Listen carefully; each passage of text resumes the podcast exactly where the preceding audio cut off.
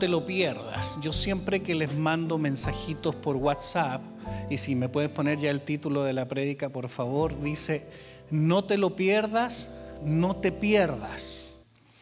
No te lo pierdas, no te pierdas. Cuando alguien invita a alguien, dice, no te pierdas esta oportunidad o no te lo pierdas. Eh, si me ponen la siguiente foto, por favor, es una frase muy conocida. Dice, tiempo es dinero. Esta frase fue eh, acuñada por Benjamin Franklin o Benjamin Franklin, eh, que yo sé que usted la ha escuchado. Tiempo es dinero, time is money, ¿sí o no? ¿La han escuchado? Bien, porque sabemos que el dinero, el tiempo se traduce en dinero. Si usted está cierta cantidad de horas, ¿cuánto trabajan 40 horas por semana? 50, 60 y unos que trabajan muchas horas. Y usted sabe que si trabaja cierta cantidad de horas se va a traducir en dinero. Y me gustó poner esta foto de las monedas ahí porque vamos, me voy a valer de una historia que aparece en el Nuevo Testamento para que hablemos acerca de una moneda perdida, de una, algo que tiene valor perdido y que muchas veces la gente que viene a la iglesia tiene valor pero está extraviada. Hace algunas semanas les hablé acerca del señorío de Cristo y también de la importancia de ser verdaderamente discípulos. Les dije que todo creyente o que, que todo discípulo es creyente, pero que no todo creyente es discípulo. ¿Se acuerdan de eso? Lo hablé el domingo pasado. Y vengo ya algunas semanas hablando del señorío de Cristo, que los discípulos le llamaban a Jesús mi Señor, Señor. Y cuando a nosotros nos llaman de Señor en un supermercado o en alguna tienda o en algún supermercado o en, algún, en alguna tienda, tú sientes que te tratan con respeto, ¿no? Yes, sir. I can help you, sir. ¿Sí o no? Y tú sientes, oh, me están tratando bien. ¿cierto? Pero cuando te tratan como, hey buddy, así como, ¿cómo está compadre? En un lugar donde no hay confianza, como en una tienda, en un lugar así, tú sientes un, trato a veces un poco, eh, demasiada confianza.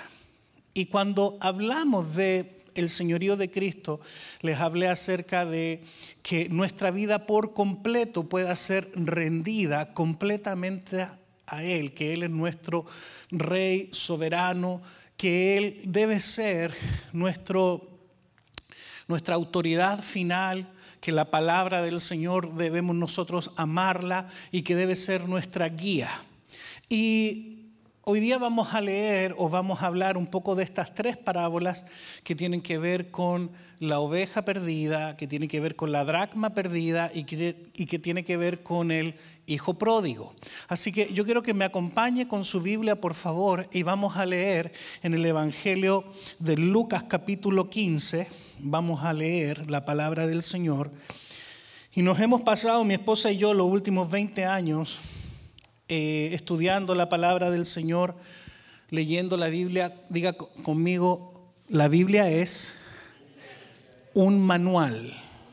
Amén no es un lugar donde usted vaya y la abra para ver como el horóscopo que te da una guianza sobrenatural o como ah, voy a ver las promesas, a ver qué Dios tiene para darme a mí, sino que la Biblia es como un manual de instrucciones.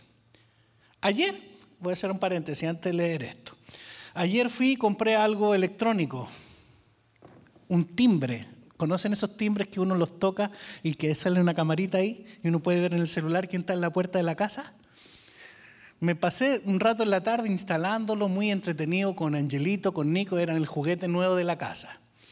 Pero esto trae un manual de instrucciones, donde uno ve el cable rojo, el cable tanto, qué tal voltaje, que ahí se me estaba complicando un poco la cosa, pero YouTube, un tutorial me ayudó y lo pude hacer. O sea, uno necesita ir al manual de instrucciones. ¿Cuántas veces usted se pasa la vida, se pasa semanas, se pasa años sin ir a este manual de instrucciones que es la Biblia? Diga conmigo una vez más, la Biblia es mi manual de instrucciones. Amén. Y aquí vamos a ver estas parábolas, que qué son las parábolas, historias que pueden ser reales o ficticias para enseñarnos verdades profundas del Señor. Así que vamos a leer Lucas 15, desde el verso 1 al versículo 7. Espero que lo pueda leer usted ahí donde está. ¿Se ve bien o no? Bien.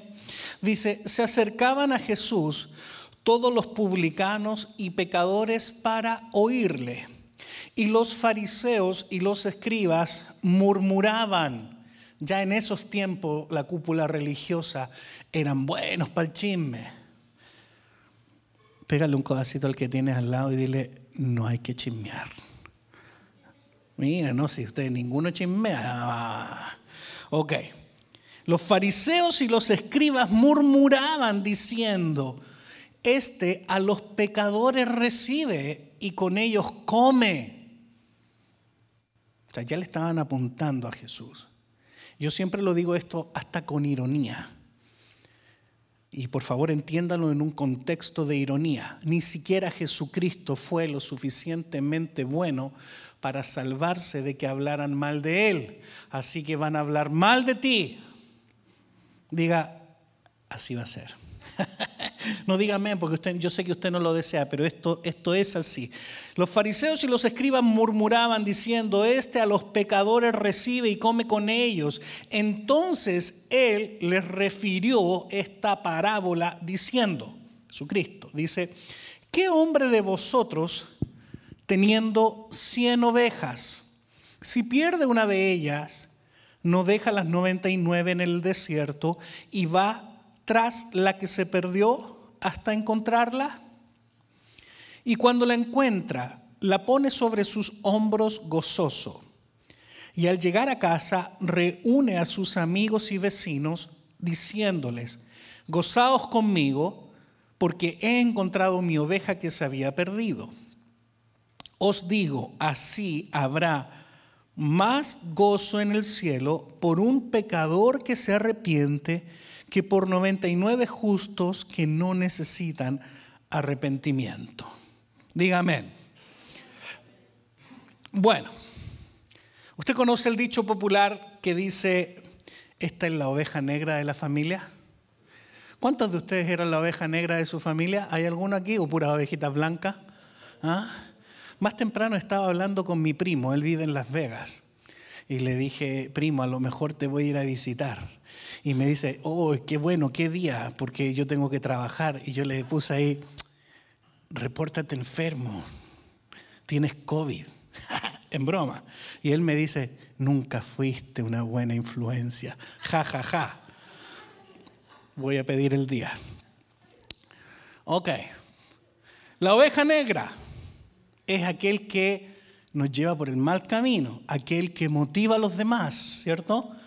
Usted y yo nacimos no para estar perdidos en la vida, por eso Dios nos dejó su palabra y la iglesia para aprender, para que sea nuestra guianza, para que sea nuestra guía. No estamos hechos para perder. ¿Alguno de ustedes ha perdido alguna vez un hijo en el mall, en la tienda? ¿Cómo se siente? Feísimo, horrible. ¿A quién se te perdió Edel? Gamaliel, gamita perdido. ¿A quién más se le perdió? ¿Usted cuál se le perdió? Diego, eh, el Diego grande, Diego chico. No, es broma, yo sé, que, yo sé que usted se refiere a Diego chico, ok. Ok, es una broma, Diego, no te enojes, no te enojes. Pero es que está buena la broma. ok, y claro, a uno se le pierde un hijo y uno empieza a buscarlo desaforadamente, ¿dónde está este niño? Los mexicanos dicen el huerco. A nosotros nos pareció tan fuerte la palabra huerco, se parece a puerco. Y la primera vez que yo escuché una mamá decir, estos huercos, ¿qué dijo la señora? No entendía. Ok. Entonces no estamos hechos para perder, ni para que se nos pierda nada. Diga conmigo, no te lo pierdas. Vamos, volvamos a la oveja. La oveja en la Biblia representa a esa persona que ama a Dios, pero que está fuera del redil. La Biblia nos enseña estas, eh, estas historias como enseñanzas para aprender y entender algo espiritual. Y esta enseñanza, esta parábola nos dice y nos enseña que hay gente que no puede venir a congregarse o que está fuera del redil, que está fuera del cuerpo de la iglesia. El Señor dice, separados de mí, ¿qué más dice? Nada podréis hacer. Entonces nosotros debemos permanecer conectados con la iglesia. Nosotros no debemos ser como el llanero solitario. ¿Alguien vio esa serial, El llanero solitario? Estoy muy viejo yo, parece que soy el único que la vi. Es de él, yo sé que tú la viste, sí. Para ti era nueva cuando salió. Ok. Entonces, el llanero solitario era alguien que aplicaba la ley, pero iba solo. Entonces, eh, en la iglesia hay, en la, vida cristiana, hay gente que son verdaderos llaneros solitarios, que no les gusta ir a la iglesia, que no les gusta congregarse, que no les gusta pertenecer a un cuerpo, que no están ni ahí, ni les interesa, ni quieren darle ninguna explicación a un pastor porque dicen yo en el trabajo tengo un jefe, no voy a ir el domingo a un lugar donde la persona que está ahí, más encima siento que le tengo que dar explicaciones del por qué voy o no fui a la iglesia, o si no voy me manda un texto que te extrañamos hoy día, ya me cae gordo el gordo. Este otro pastor, no soy yo, ese otro, ese otro.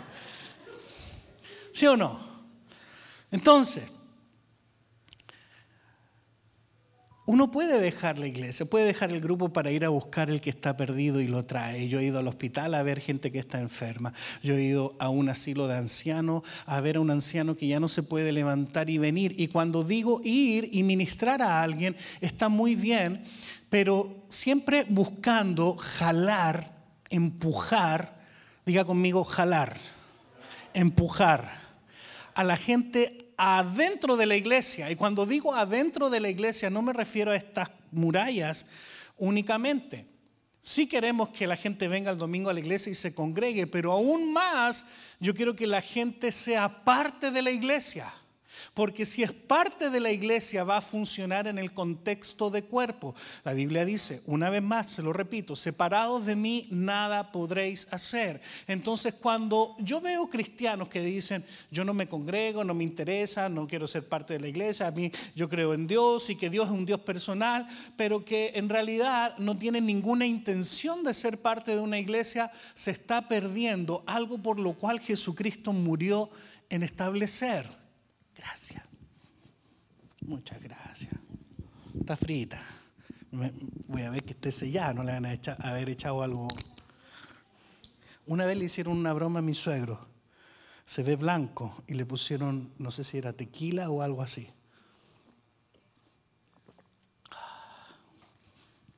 Gracias. Bueno, ¿en qué iba? ¿Estaban atentos o no estaban atentos? Quedaron pensando en el tequila, por eso, sí o no, algunos empezaron ya a salivar incluso. Carnales. Bueno, eh, ¿en qué iba? Ya. Chita diamantina. Voy a tener que volver al bosquejo. Ok, entonces si alguien no puede venir a la iglesia, eh, se vale ir a buscarlo, pero no se vale poder congregarse y poder ser parte de la iglesia y parte del cuerpo de Cristo sin ser una persona con mentalidad de cuerpo. Diga conmigo, Señor, cambia mi mentalidad. Nosotros debemos ser parte del cuerpo. No debe ser usted un llanero solitario. Si bien la salvación es personal, todo lo demás es corporativo. Diga conmigo, Dios es corporativo, se mueve en la iglesia, en la manifestación del cuerpo. Él es la cabeza y nosotros somos el cuerpo. Usted no va a ver una mano caminando sola por ahí. A no ser, había una serial que había una mano que caminaba. Los locos Adams creo que era. ¿Cierto? ¿Eh? Alguien más la vio. ¿eh? También es vieja, así que... Bueno, usted no va a ver una mano caminando por ahí. Usted no va a ver un pie caminando para ahí. Usted va a ver un cuerpo caminando con una cabeza pegada sobre el tórax, ¿sí o no? Entonces, si vamos a ser parte de este cuerpo y vamos a aportar a la vida cristiana, a la iglesia, necesitamos unirnos. ¿Sabe qué? Dios mandó a su Hijo a morir no solo por tu salvación, quiero que esto te lo lleves hoy día y te lo aprendas bien, porque hay una, no puedes decir que amas a Dios sin amar su cuerpo. ¿Me estoy explicando? Incluso la Biblia utiliza la, figura del, matrimonio, así como Cristo amó a la iglesia, así el hombre debe amar a su mujer. ¿Cómo yo amo a mi esposa? Yo amo su corazón, su dulzura, su personalidad pero también quiero su cuerpito. Tan serio. A ver, ¿cuántos están casados aquí? Levanten la mano. Ok. Mira a su esposa. Mira a su esposa. Mira a su esposa. Dígale, te amo. Incluso con ese cuerpito, que ya está un poco gordito, sí. Entonces usted no puede amar a la iglesia, si usted no puede amar a Dios si no ama su cuerpo. ¿Me estoy explicando? Usted no puede ir por la vida siendo un creyente y, creer en Dios, y yo creo en Dios, sin amar el cuerpo. Y hoy día, tristemente, yo conozco y he visto gente que no tienen vida de iglesia, pero que sí aman a Dios y que sí quieren servir a Dios y se involucran en cuánta cosa hay porque ellos sienten que eso sirve a Dios. Diga conmigo, no es por sentir, es por saber. ¿Y qué dice la Biblia? Que no es por sentimiento, que no es por emoción, que no es carne, debemos ser guiados por el Espíritu. Y la Biblia dice que debe ser en el cuerpo, que debemos ser parte del cuerpo. Y también utiliza la metáfora del cuerpo para expresar que la función de cada uno de nosotros es específica. Por ejemplo, el ojo ve, la mano hace, las piernas sostienen, los pulmones traen el aire, los músculos sostienen y nos dan fuerzas. Usted es alguna parte del cuerpo. ¿Qué parte es usted? Aquí podemos hacer eternamente bromas, pero me las voy a saltar, ¿ok? ¿Qué parte del cuerpo es usted? Usted sostiene, usted tiene fuerza, usted escucha, usted ve. Hay, alguien que hace un poco me hizo un comentario, pastor, me di cuenta que pasó esto, esto y esto, y que yo no lo había percibido, que yo no me había dado cuenta. Dije, qué bueno que me dices. Porque no todos somos ojos, no todos somos manos, no todos somos pies. Pueden mirar al que tiene al lado y decirle, te necesito.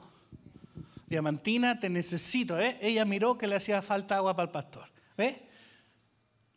Brenda, te necesitamos, no solo para que cantes.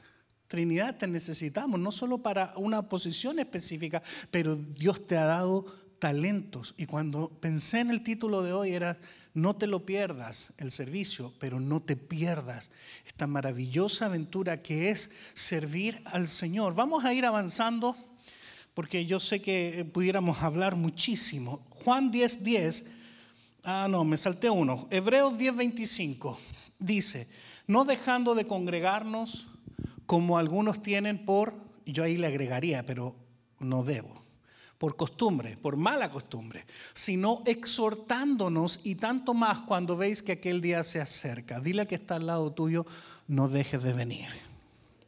Dile, no dejes de venir. Eh, es más, no solo, no, solo eh, eh, le digas no dejes de venir, sino también dile, pero llega la hora. No dejes de venir y llega la hora. Ahí estamos agregándole, ¿cierto? No dejes de congregarte como algunos tienen por costumbre. Y ahí pudiéramos hablar mucho más de lo que significa no me voy a congregar o no me interesa congregarme y eso es precisamente pisotear el nombre de Cristo, tener por poco el sacrificio de la cruz en el Calvario. Eso es decir, la idea de Dios para conectar el hombre con Dios, que es el cuerpo de Cristo, que es la iglesia, no me interesa. Mi manera de conectarme con Dios es mucho mejor. Así que no voy a la iglesia, yo escucho en la radio cristiana, veo el YouTube al pastor este, al pastor este, al pastor este, y al final tiene un menjunje no sé si se entiende la palabra menjunje. Es una palabra chilena. Ustedes van a aprender chileno conmigo. Tiene el enredo, el menjunje, la mezcla, la mixtura de pensamientos y tipos de predicaciones y después de algunos años esa persona no sabe ni dónde está parada. Diga menos, diga ouch. Entonces no deje de congregarse como algunos tienen por costumbre, ni tampoco tenga por menos en la iglesia, porque a la, iglesia a Dios le costó su hijo. ¿Me estoy explicando? La iglesia a Dios le costó su hijo. Él no murió solamente por tu salvación. De hecho, en el original, la palabra griega o hebrea, no me acuerdo si griego o hebreo, es apolúo, que significa salvación, sanidad. Es, incluye mucho más de que tú finalmente puedas llegar al cielo y estar la eternidad en el cielo con, Dios. Incluye la muerte, la creación, la sepultura, el, morir a una vieja criatura, el nacer de nuevo, el vivir para Cristo, el, que Dios sea mi Señor, el que yo me dedique a hacer lo que Dios quiere que yo haga, que es ganar a otros para Cristo, hacer discípulos, que Él sea el Señor de mi vida y por lo tanto no me voy a perder. ¿Puede decir una vez más conmigo, no me voy a perder? Juan 10:10 10 dice, el ladrón no viene sino para hurtar y matar y destruir. Yo he venido para que tengan vida y para que la tengan en qué? En abundancia.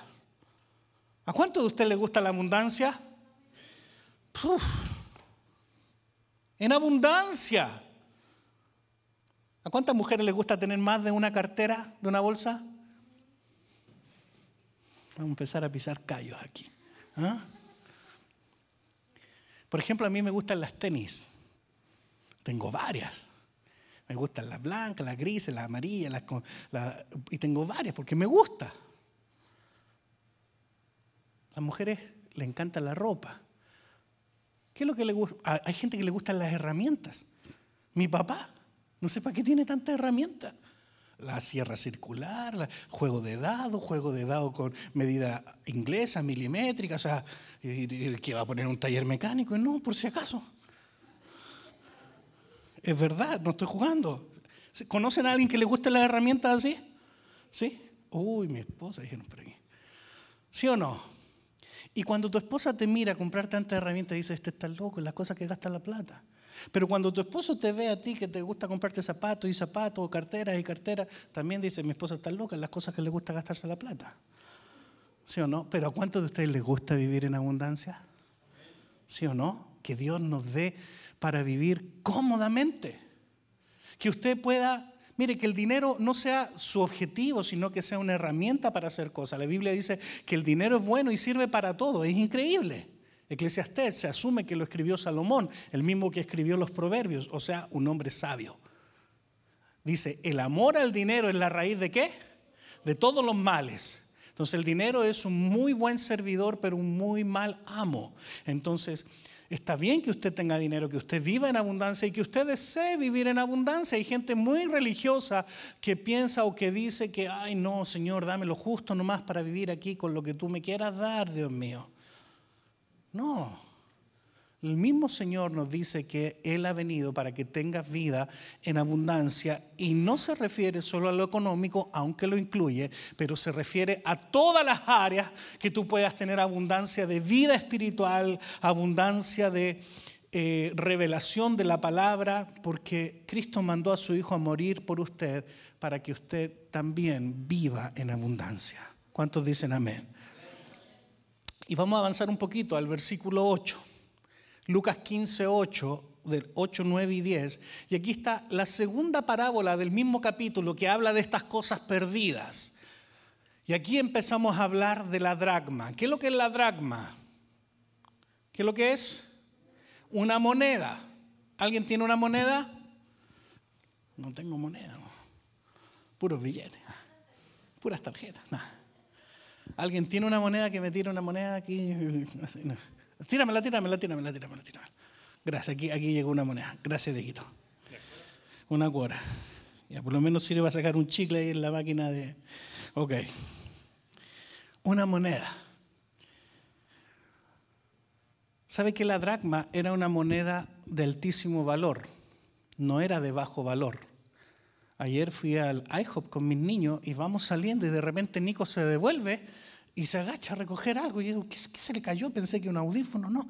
Y viene, papi, una moneda.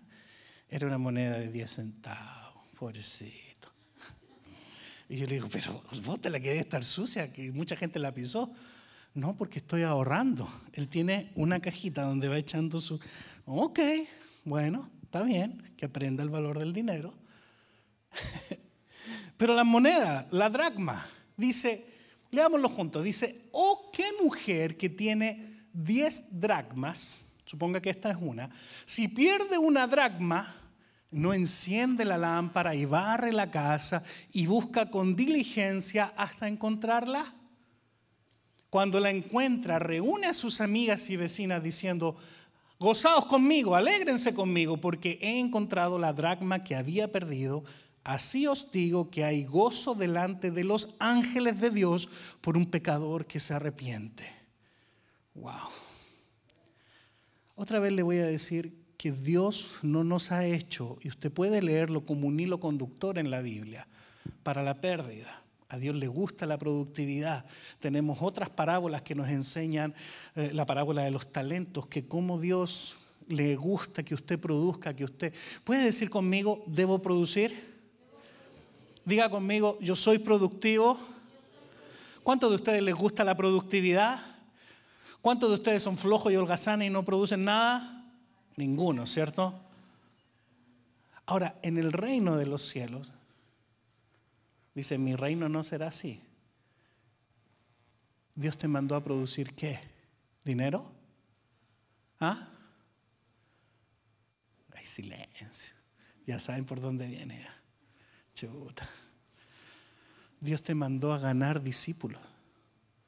Ir por todo el mundo y predicar el Evangelio haciendo discípulos, bautizándolo, enseñándole todas las cosas que yo te he enseñado. Ahí está Jesús diciéndole a los discípulos qué tienen que hacer. Entonces todos ustedes dicen que les gusta la productividad. Algunos de ustedes están muy orgullosos de ser trabajadores arduos hasta el cansancio. Nuestra cultura latina, nuestros hermanos mexicanos, cada vez que hablo con ellos, están muy orgullosos de ser muy trabajadores. Y eso está bien. Porque tienen algo en lo cual decir, venimos a Estados Unidos a trabajar, a producir, y las estadísticas indican que nosotros somos la fuerza laboral, y hay mucho orgullo en esa área. ¿Sí o no? Ahora, ¿cuántos de ustedes son productivos en el reino del Señor? ¿Cuántos discípulos has ganado? ¿Cuánta gente ha llegado a los caminos del Señor porque tú le compartiste a alguien de Cristo? cri, se escucha el grillo ahí, cri, cri, va a tener que tener efectos especiales. ¿Sí o no? Cri, cri. No te lo pierdas, no te pierdas. Tú puedes ser un cristiano que ame al Señor, que por años venga, levante las manos de su diezmo, de su ofrenda y vuelva, salgas de aquí y te vayas y no ganes a nadie para Cristo por años. ¿Cuándo fue la última vez que usted le predicó a alguien, que usted ganó a alguien para Cristo? Ah, no, que lo hagan los pastores. Por supuesto que nosotros queremos hacerlo y lo estamos haciendo aquí ahora.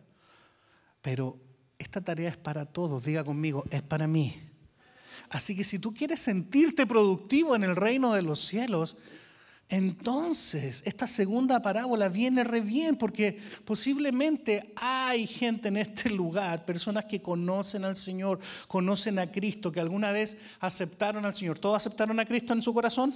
¿Hicieron la oración del pecador? Bien, perfecto. Son hijos, son adoptados, son injertados y están, son coherederos y saben todo eso. Y posiblemente en este lugar hay pero andan muchas veces perdidos como Adán en el Día de la Madre, porque no están siendo usados. Si esta misma moneda, yo justo necesito, el otro, hace, hace un par de semanas o más, tuve que ir al downtown de Dallas a renovar los pasaportes de Angelito y de Nico, que iban a ir a Chile antes que fueran a Chile y no tenía cuoras. Y era el parqueo con cuoras, con monedas. Y necesitaba cuoras. Entonces, yo sabía que en la casa tenía una, una cosita así, mi esposa, llena de cuoras, que ella las mantuvo alguna vez para lavar la ropa. No, mentira. Y aunque esa moneda, e-, esa, esa bolsita con muchas cuoras estuviera en casa, yo no la podía usar porque yo estaba en Dallas, no en mi casa. Usted tiene un valor. Dios puso en usted talentos. Usted es parte del cuerpo. ¿Cuál es tu habilidad? A lo mejor a ustedes la Biblia dice que algunos constituyó apóstoles, profetas, maestros, evangelistas y pastores. Y que Dios ha dado dones a todos. ¿Hay algún don que Dios le dio a usted? ¿Qué Dios te dio a ti? ¿Cuál es tu don? Un don para el funcionamiento del cuerpo. Así como les dije que hay unos que son ojos, orejas, manos, pulmones, riñones, eh, eh, piernas, tórax, brazos para hacer, manos para hacer. Hay algo que usted puede hacer en el reino, en el cuerpo de Cristo.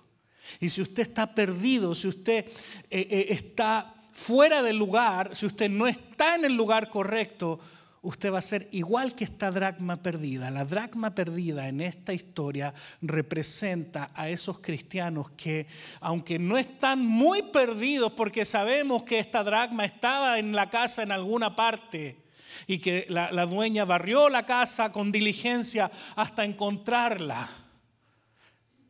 Y después os digo que hay gozo delante de los ángeles de Dios por un pecador que se arrepiente. Tiene el mismo efecto porque un cristiano arrepentido que es salvo no tiene ningún efecto en el cuerpo del Señor que ese cristiano que aunque es salvo nunca sirve a Dios. ¿Me estoy explicando? ¿Cuál es la diferencia en que usted sea alguien que participe en el cuerpo y sirva? Solo que cuando se muera se va a ir al cielo.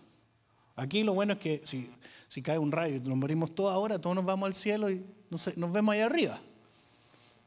bueno, eso creo. Yo creo que debe estar San Pedro pasando lista. A ver. Trinidad Mancilla. Sí, ya, pase. Sergio de Anda. sí, pase. Ok. Edel. Este le vamos a poner un condicional. ¿Ah? ¿Sí o no? Nos vamos para el cielo. Pero aquí Pablo dice, he acabado la carrera, he guardado la fe. ¿Tú podrás decir lo mismo cuando estés ahí a punto de estirar la pata? ¿O estás perdido para el propósito de Dios? Yo no creo que la salvación la vas a perder, si te mueres te va a ir al cielo. Pero puedes estar aquí en la tierra por muchos años, perteneciendo a la iglesia como miembro, como asistente, ofrendando y diezmando, y aún así no poder ser usado y ser como esa dracma perdida que se cayó ahí detrás de un mueble o debajo de la carpeta y no lo ves. No tiene ningún efecto en la realidad. Levante su mano derecha y diga conmigo, yo no quiero ser la dracma perdida. Y la última parábola, vamos terminando ya. Mira, llevo 33 minutos, vamos bien. Vamos a avanzar al verso 11. Dice también, Lucas 15, 11, dice, también un hombre tenía dos hijos y el menor de ellos ya conoce la historia. Eh, le dijo a su padre, padre, dame la parte de los bienes que me corresponde y les repartió los bienes. No muchos días después, juntándolo todo, el hijo menor se fue lejos a una provincia apartada y allí desperdició sus bienes viviendo perdidamente, diga perdidamente. Y cuando todo lo hubo malgastado, vino una gran hambre en aquella provincia y comenzó a faltarle. Y fue y se arrimó a uno de los ciudadanos de aquella tierra, el cual le envió a su hacienda para que apacentase cerdos. Y deseaba llenar su vientre de las algarrobas que comían los cerdos, pero nadie le daba. Y volviendo en sí, dijo, ¿cuántos jornaleros en casa de mi padre tienen abundancia de pan y yo aquí perezco de hambre? Me levantaré e iré a mi padre y le diré, Padre, he pecado contra el cielo y contra ti. Quiero que retenga esta frase, porque la Biblia dice que el que sabe hacer lo bueno y no lo hace, le es qué? Pecado. O sea, no solo matar y robar es pecado. Me levantaré e iré a mi padre y le diré, Padre, he pecado contra el cielo y contra ti. Ya no soy digno de ser llamado tu hijo. Ahí se estaba tirando al piso, así, haciendo el papel de víctima. Hazme como a uno de tus jornaleros. Y levantándose, vino a su padre, y cuando aún estaba lejos, lo vio su padre y fue movido a misericordia, y corrió y se echó sobre su cuello y le besó. Y el hijo le dijo, Padre, he pecado contra el cielo y contra ti, y ya no soy digno de ser llamado tu hijo. Pero el padre dijo a sus siervos, sacad el mejor vestido y vestidle, y poner el anillo en su mano y calzado en sus pies, y traer el becerro gordo y matadlo, y comamos y hagamos fiesta, porque este mi hijo muerto era y ha revivido. O sea, un cristiano que asiste a la iglesia, pero no es parte del cuerpo. Satanás ni siquiera le hace cosquilla. Si total ya lo tiene como muerto no es ningún aporte para el cuerpo. Se había perdido y es hallado y comenzaron a regocijarse.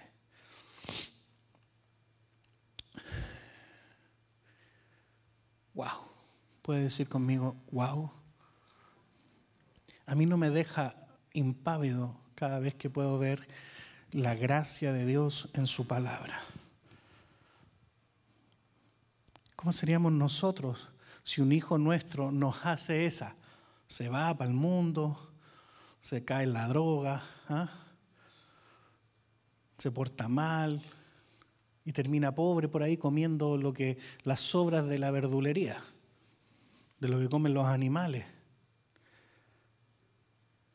¿Cómo seríamos nosotros? ¿Seríamos padres duros? Si se la buscó, que aprenda. ¿O seríamos padres movidos a misericordia? ¿Qué es lo que hace Dios contigo cuando la riegas? Cuando tú has metido la pata, cuando tú has conocido a Cristo y te has apartado de Él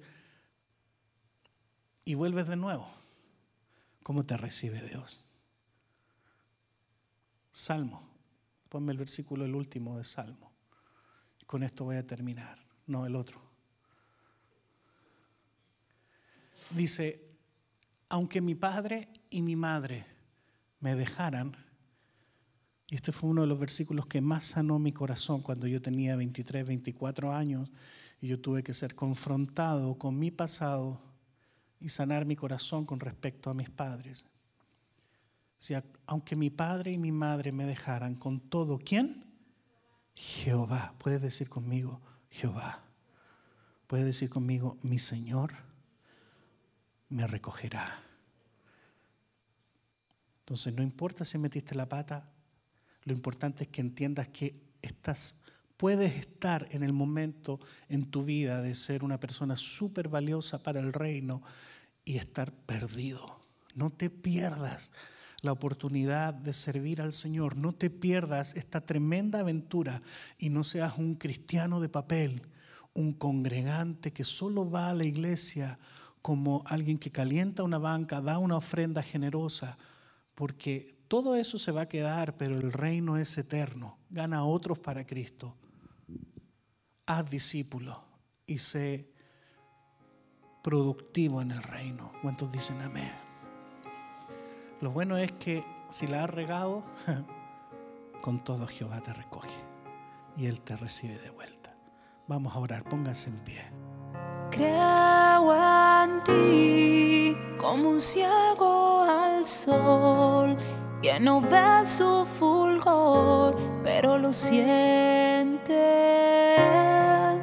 Me aferro a ti como mi única opción para poder vivir por siempre.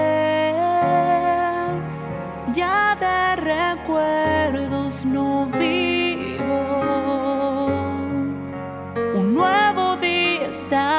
por salir, te adoro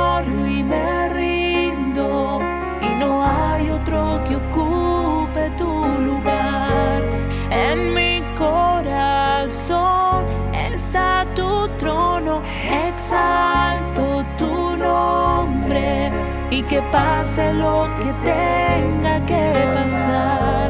Yo me aferro a ti porque creo pase lo